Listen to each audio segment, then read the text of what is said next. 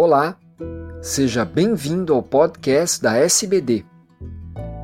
Eu sou Fernando Valente, professor da Faculdade de Medicina do ABC e editor do podcast. Esses programas contam com a participação de grandes diabetologistas brasileiros. Nessa edição, vamos chamar a atenção para o indivíduo que, apesar de ter um peso absolutamente normal, é metabolicamente doente.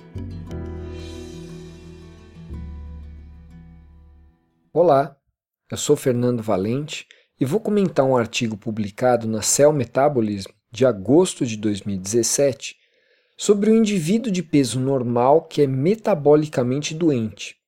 Cerca de 20% das pessoas de peso normal se encaixam nesse perfil. São considerados como metabolicamente doentes os que têm pelo menos dois dos quatro critérios de síndrome metabólica. Uma meta-análise de oito estudos com mais de 61 mil indivíduos comparou o risco de morte por todas as causas e de eventos cardiovasculares em grupos de pessoas separadas não só de acordo com o seu IMC, mas também sua condição metabólica. Comparando os grupos metabolicamente saudáveis, os obesos não tiveram aumento de mortalidade em relação ao grupo de peso normal.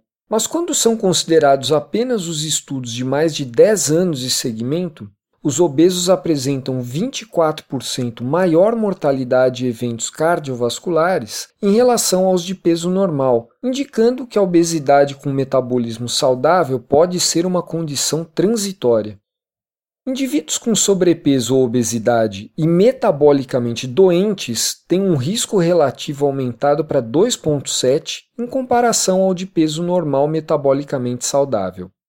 O resultado mais surpreendente dessa meta-análise, porém, é a comparação entre os grupos de peso normal. Os metabolicamente doentes têm um risco cerca de três vezes maior de desfechos quando comparados aos metabolicamente saudáveis, ou seja, eles possuem um risco de morte por todas as causas e eventos cardiovasculares maior até do que os com alteração tanto de IMC quanto de metabolismo. No presente estudo, os autores recrutaram quase mil pessoas com risco aumentado de doenças metabólicas, baseado no peso, história familiar de diabetes, antecedente pessoal de diabetes gestacional ou glicemia em níveis de pré-diabetes. Eles foram submetidos à espectroscopia por ressonância para detecção de doença hepática gordurosa não alcoólica, ressonância para avaliar a composição corporal Teste oral de tolerância à glicose para estimar a resistência à insulina e a capacidade secretória de insulina. Bicicleta ergométrica para avaliar a capacidade cardiorrespiratória e o Doppler de carótidas. O fenótipo de risco mais prevalente no indivíduo com peso normal e metabolicamente doente foi a falência na secreção de insulina, enquanto que o mais ligado aos grupos de sobrepeso e obesos, metabolicamente doentes, foi a resistência à insulina. Assim, a redução da capacidade secretória de insulina parece ter maior relevância no indivíduo de peso normal.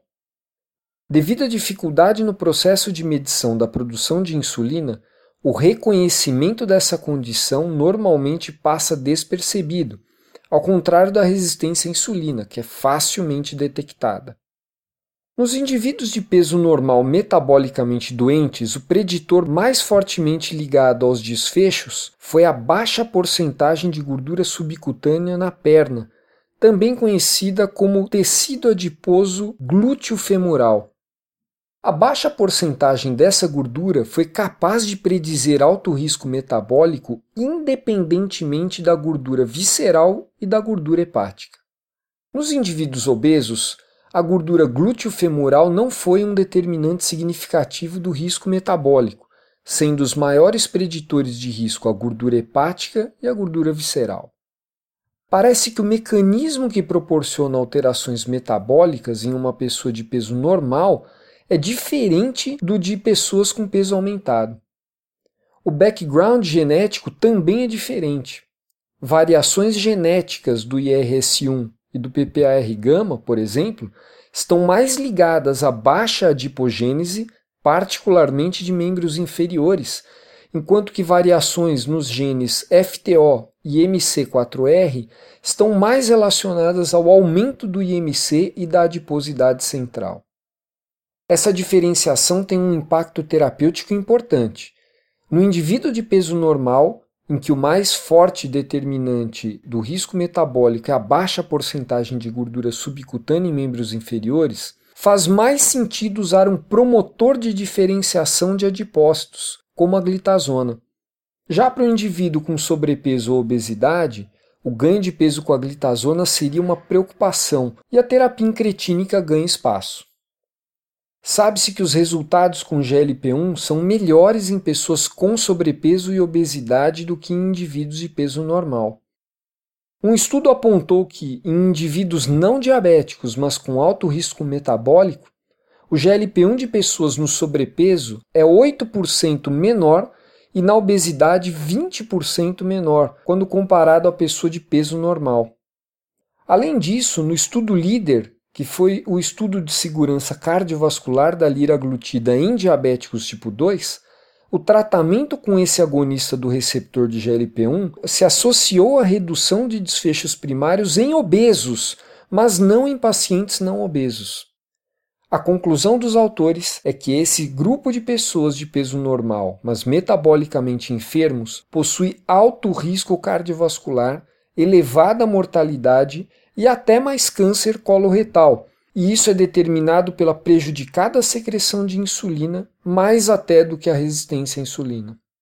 É um perfil de baixa capacidade pulmonar e aumento da espessura de íntima média carotídea, cujo achado mais fortemente associado a desfechos é a baixa massa gorda subcutânea em membros inferiores. Um abraço e até a próxima!